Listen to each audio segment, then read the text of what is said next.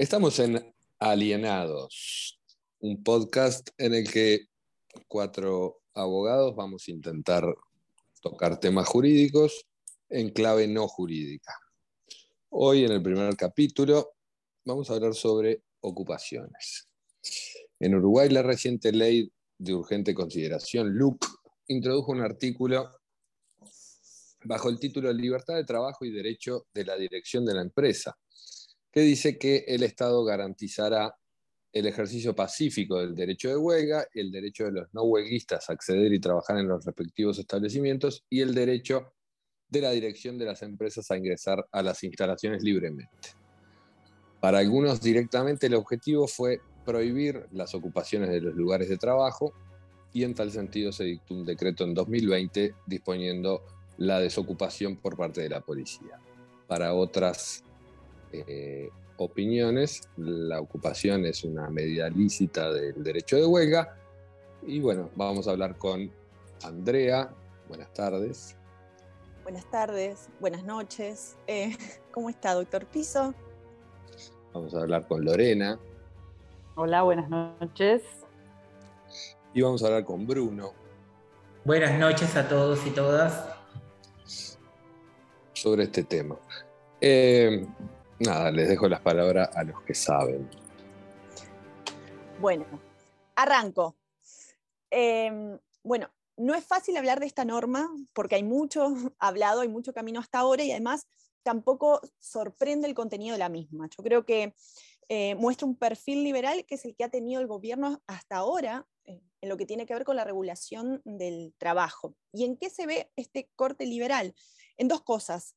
Primero, en la negación del conflicto. Y en segundo lugar, en la comprensión del contenido de los derechos que regula. En este caso vamos a hacer referencia al derecho de huelga, pero en esos dos aspectos es en donde se ve eh, con mayor claridad esto que estaba comentando. ¿Qué pasa con la negación del conflicto?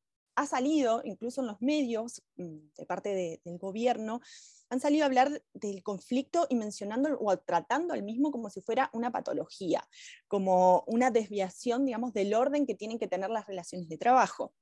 Es el demonio el conflicto. Claro, pero además es como si algo anómalo y el conflicto es normal. A ver, convivimos con conflictos de derechos. Los derechos, digamos, conviven los derechos eh, colisionan constantemente. Entonces, no es extraño, digamos, es el pan de todos los días, nuestro más que nada. Entonces, llama la atención cuando se, se plantea al conflicto como una desviación del orden lógico que debe haber en las relaciones de trabajo. Eso en primer lugar. Ahora, yo creo que el tema del conflicto em, no es el tema en sí mismo, sino es cómo resolvemos ese conflicto. Eh, y eso me parece... La realidad, Andrea, yo coincido ahí contigo. La norma, no solo la norma, sino también el relato que se hace a través de esta norma, intenta invisibilizar el conflicto o incluso hasta demonizarlo en cierto punto. Y eso es algo muy real, porque el conflicto es permanente en estas relaciones humanas, que son las relaciones estas colectivas, porque aparte es natural porque los intereses siempre son contrapuestos. Entonces, incivilizarlo, cambiar, demonizarlo, es como quitar manifestar un hecho que es irreal, que no va a suceder en, en la práctica, digamos, por decirlo de alguna forma. Y eso es algo que la norma eh, no lo adapta, no, no, no, no, lo tiende como, como involucrar, como aceptar. Después la norma en sí lo que hace es otra cosa que es muy común en el derecho, que es, digamos, ponderar, elegir entre qué derechos prefiere, cuáles le va a dar más importancia a uno sobre otro. Y básicamente lo que nos dice es que frente a eh, a un conflicto sindical ante el ejercicio del derecho de huelga, se tienen que respetar otros dos, que es el derecho a la propiedad del empleador y el derecho al trabajo de los no huelguistas. Y hace una elección directa. Aparte, de una cosa, ¿no, Bruno? Que en rigor, eh, eso ya estaba, el reconocimiento de esos derechos ya estaba en la Constitución, de los tres. No era necesario establecer en una norma que existen esos tres derechos y que en el marco de la relación de trabajo colisionan. Yo creo que les pido pista un, segundo ahí sobre eso. Eh, creo que hay este, eh, digamos, en, mi cabeza eh, transcurren como dos líneas de pensamiento sobre esto. Por un lado, esto de la demonización o de la concepción del conflicto como un mal a desterrar del mundo de las relaciones laborales, que bueno, para los actores de las relaciones laborales este, es, harto conocido que este, el conflicto de alguna manera mueve soluciones, habilita la negociación, etc. Es decir, es el motor de. Eh, me parece. Sí, el conflicto es natural, es muchas veces positivo exacto, también. Exacto, exacto. No solo positivo, la puerta en marcha de muchas conquistas o reivindicaciones también.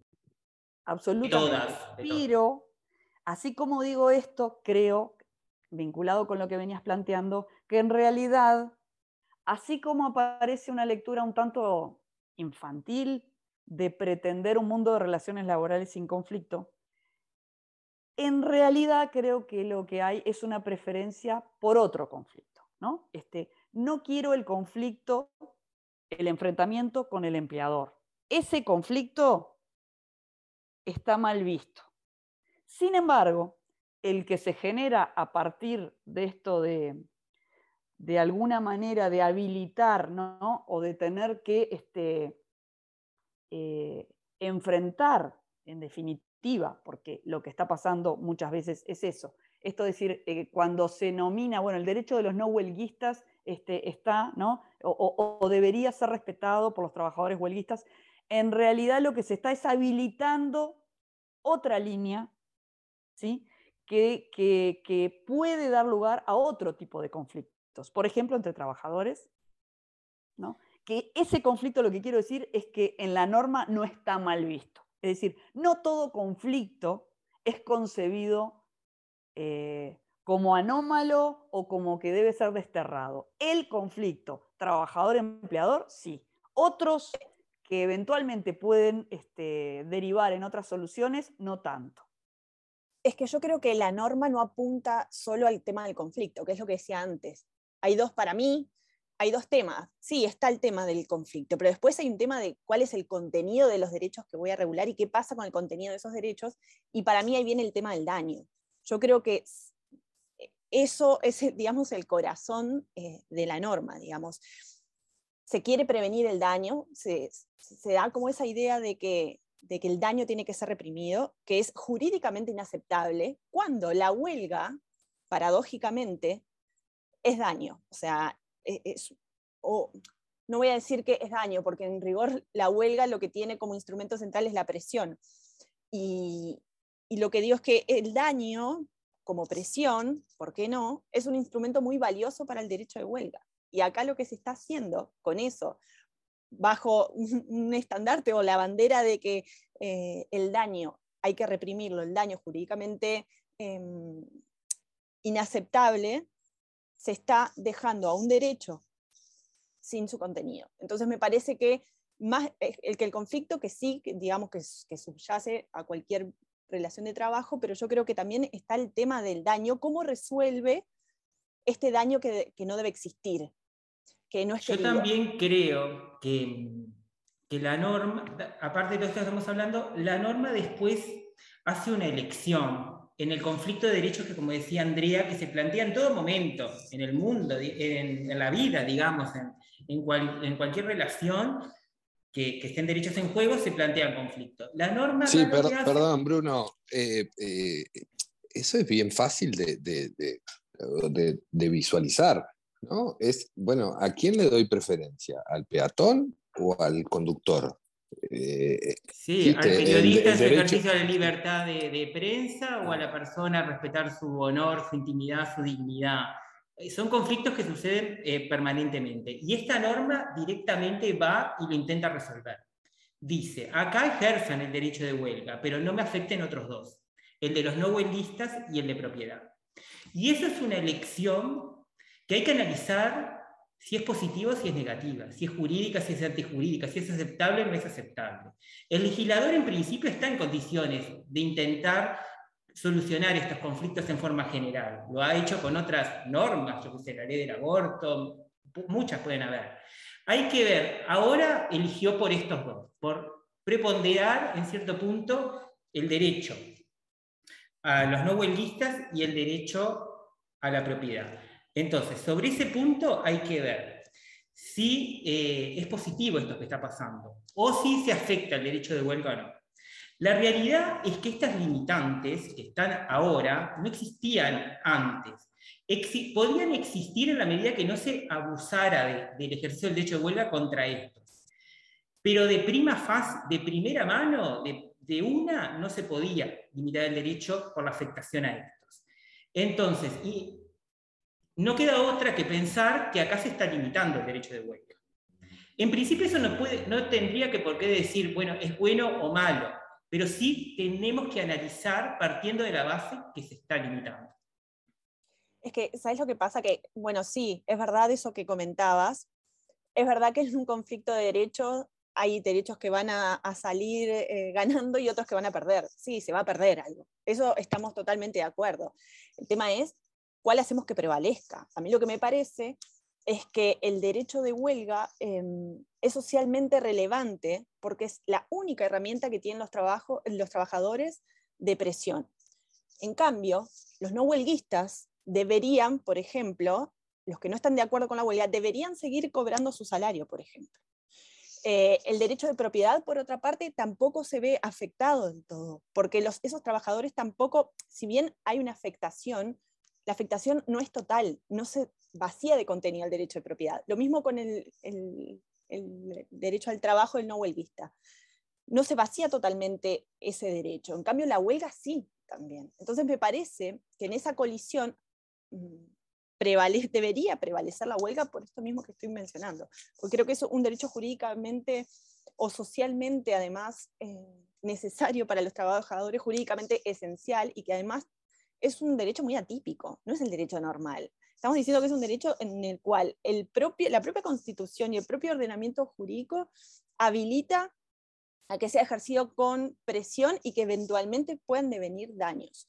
A esto hago una nota al pie. ¿Cualquier daño debe ser protegido? No. Bueno, ahí van a haber matices, pero también hay medios, digamos, dentro del sistema para proteger en caso de eh, de que ese daño sea injustificado o sea totalmente desproporcionado, mejor dicho. Entonces, me parece que, bueno, estoy totalmente de acuerdo, pero, pero que igual hay que, hay que, cuando vamos a pesar a ver este juego, cómo lo resolvemos, me parece que hay que ver cuál es la afectación, cuál es el derecho que sale más afectado de toda esta, de toda esta pelea, digamos. Yo en principio tengo una posición de que no creo que existan derechos más importantes que otros. No, no creo que el derecho de huelga sea más importante que el derecho a los no trabajadores, ni creo que el derecho de huelga sea más importante que el derecho a la propiedad, ni viceversa. Creo que los derechos están en un plano de igualdad. Después pueden armonizarse, pueden convivir, o se pueden confrontar, no pueden convivir y se tendrá que elegir uno sobre otro. ¿Qué pasa? En estas situaciones donde el conflicto es natural, sucede todo el tiempo, parecería más acorde resolver ese entramado de conflictos, digamos, en el caso concreto. Es decir, determinar si en los casos en concreto verdaderamente se está ejerciendo la huelga de una forma lícita, acorde, no abusiva, o verdaderamente se está ejerciendo la huelga de una forma eh, que no es abusiva, por más que afecte a otros derechos. Porque como bien dijo Andrea, la huelga siempre va a afectar derechos, no la podemos privar de esa característica, es natural, es imposible una huelga que no daña. Entonces, sobre esa base, ¿está bien lo que hizo la ley de ya preferir sobre estos dos derechos?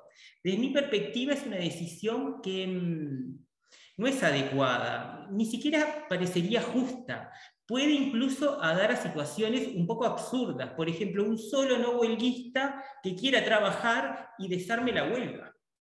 O, trabaja, o empleadores que convenzan a uno o dos trabajadores de que se opongan a esta situación, digamos. Entonces, da para maniobras la ley porque simplemente por la simple afectación de esos derechos ya declara ilegítimo una huelga no era que antes se podía barrer con estos derechos con la huelga, no era que la huelga estaba por encima de esto, sino que se analizaba en el caso concreto si los afectaba o no le afectaba y en el caso concreto cuál tengo que ponderar. Ahora la ese análisis se priva. Un, paréntesis, la huelga, por ejemplo, en los servicios esenciales, ahí se limita la huelga. Claro. El Uruguay ya tiene concebido eso este, en, su, en su reglamentación de la huelga, ¿no? Pero bueno, este, si habrá habido polémica sobre cuando se consideró algún servicio esencial y habrá generado este, revuelo, por ejemplo, en el caso de la educación en el año 2015, ¿no? que tuvo que, en definitiva, hubo una marcha atrás. Este, pero sobre este asunto, lo que, decías de, la resolución por el caso concreto, es bien importante, no solo por resolverlo en el caso concreto, sino que esto se venía resolviendo. No había una andanada de daños y ocupaciones que estaban afectando y ocasionando este, ilegítimamente, ¿no? Parálisis de. No, en realidad el mecanismo de acudir a la justicia y concretamente a la justicia civil por la vía del amparo, este, permitía justamente este, esa valoración, ya sea cuando se cuestionaban los mecanismos, si había un piquete, si había una ocupación, qué definición, si integraba o no la definición de huelga, en el caso concreto, qué afectación podía haber al derecho de propiedad. Lo hacía un juez, ¿no? Y a mí me parece importante también eso del lugar del, tercero, este, que de alguna manera tiene todos los elementos.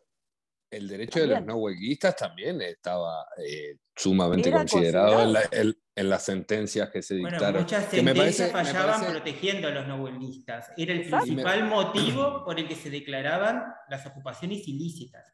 Pero igual ahí había un análisis de si ese ejercicio del derecho de huelga en el caso concreto afectó en forma desmedida al derecho de los no huelguistas y preponderaba el derecho de los no huelguistas en este caso la ley directamente te dice que, que no se va a hacer ese análisis. Yo creo... Eh, directamente declara ilegítima la huelga.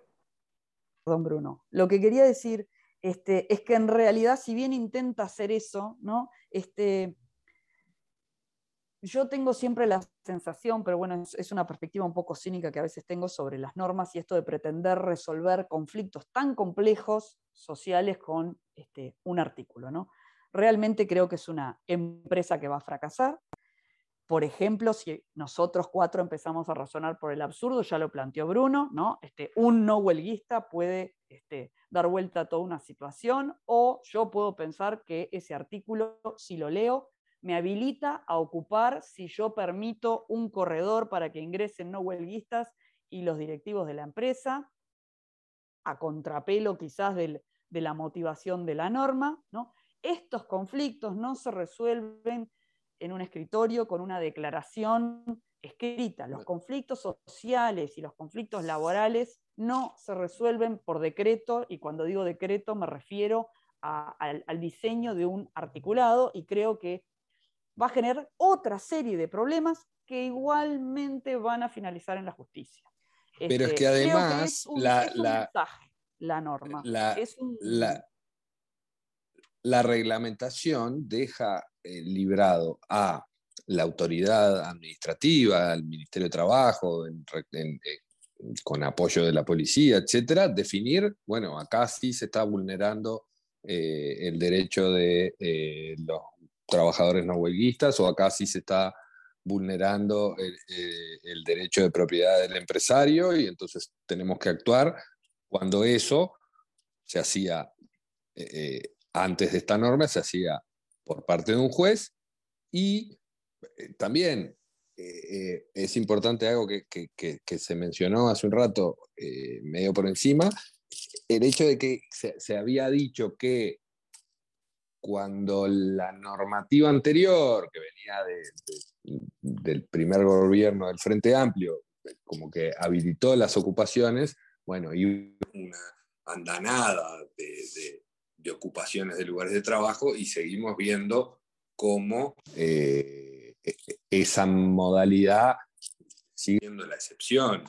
Porque sí, porque evidentemente eh, dentro de la forma de ejercicio de la huelga, sí es la más eh, intensa o la más violenta. También eficaz. Y, la más nociva a los intereses del empleador. Por eso también eh, choca más. Pero le cuesta mucho a los trabajadores ocupar, ¿eh? Ojo, para ellos es muy costoso ocupar. Es una medida que para sostener en el tiempo los trabajadores es muy difícil y eso tampoco se dice. Y tampoco se, utiliza tanto por eso. Requiere asumir una responsabilidad o requería en el régimen del decreto anterior muy importante. Igual todos sabemos que, este artículo, digamos que si bien hay un discurso sobre que este artículo está hecho para las ocupaciones, en principio ni lo menciona, digamos, a las ocupaciones. Pero em, después hay que tener en cuenta también que las ocupaciones, como decía Lorena, no eran un problema en Uruguay. Entonces es un poco falaz hablar de que esto surgió por las, sí, pero ¿sabéis lo que pasa? no es un problema, pero no desconozcamos que si comparamos la praxis sindical uruguaya con el, pongamos la región, las ocupaciones en Uruguay tienen un protagonismo que no tienen en otros países.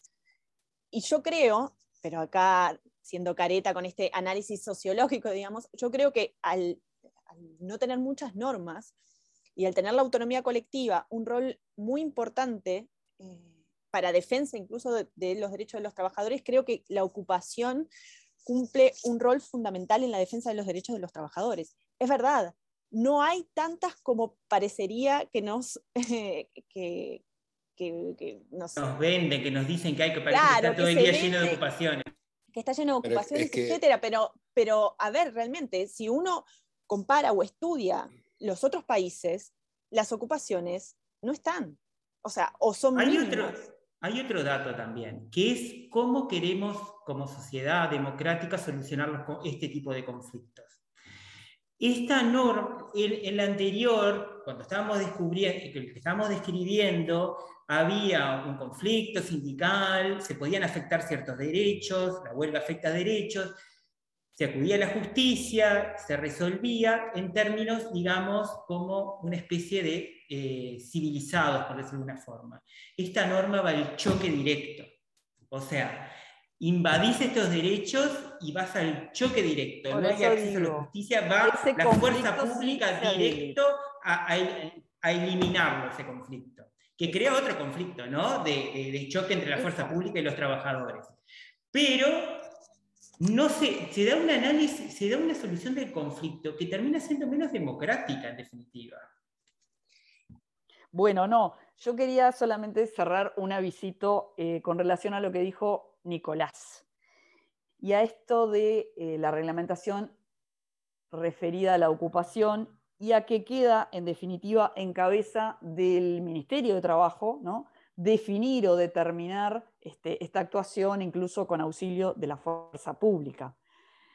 Bueno, creo que ahí, eh, digamos, este, las relaciones laborales uruguayas y, la historia en realidad tenía una larga tradición en fortalecer la autonomía, como decía Andrea, pero también creo que se debilita, y no es el primer signo en ese sentido, quizás va en, otra orientación, el tema de la, en definitiva, de la neutralidad del Estado. ¿no? El rol del Estado en los conflictos me parece que estamos en presencia de, algunos debates que no favorecen y que entiendo que el Estado tiene que controlar por la legalidad, hacer cumplir el orden jurídico, sí, pero no desempatar este tipo de conflictos. Ese era mi aviso. Muchas gracias. Andrea, vos que estudiaste todos estos temas en, clave histórica, esta, modalidad, las ocupaciones, no es algo nuevo, ni, es un invento uruguayo, ¿o sí? No, no es como el Zoom, soy una novedad, no es un invento uruguayo, digamos. Eh, las ocupaciones, a ver, tienen en la historia, eh, han tenido un rol importante. Y para mencionar uno, para no irme a largo, porque podría, pero no lo voy a hacer. Durante la Gran Depresión en Estados Unidos tuvo